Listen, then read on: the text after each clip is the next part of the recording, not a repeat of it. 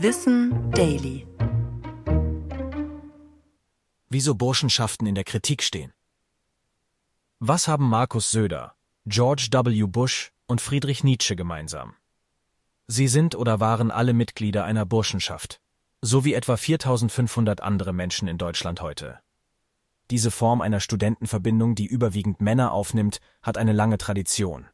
Die Ursprünge der Burschenschaften sind sogar älter als die Bundesrepublik Deutschland selbst. Im Jahr 1815 gründeten Studierende in Jena die sogenannte Urburschenschaft. Auf deren Ideale sowie den Wahlspruch Ehre, Freiheit, Vaterland berufen sich heute noch einige Zusammenschlüsse. Damals ging es vor allem um die nationale Einheit des Deutschen Bundes. Bei historischen Ereignissen wie dem Hambacher Fest oder der Märzrevolution waren die Burschenschaften eine treibende Kraft. Übrigens war es auch die Urburschenschaft, die die Farbkombination Schwarz-Rot-Gold unserer heutigen Flagge populär machte. Während der 1930er Jahre wurden die meisten Burschenschaften zu NS-Kameradschaften, deren Mitglieder sich zahlreich an den Verbrechen des NS-Regimes beteiligten.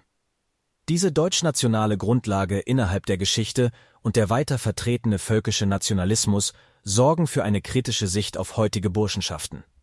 Immer wieder zeigen sich ein elitäres Selbstbild und Verstrickungen im Rechtsextremismus. Einige Burschenschaften werden sogar vom Verfassungsschutz beobachtet. Ein Beitritt muss also gut überlegt sein, denn einmal Burschenschaft, immer Burschenschaft. Austreten ist in der strengen Hierarchie quasi keine Option. Ich bin Tom und das war Wissen Daily. Produziert von Schönlein Media.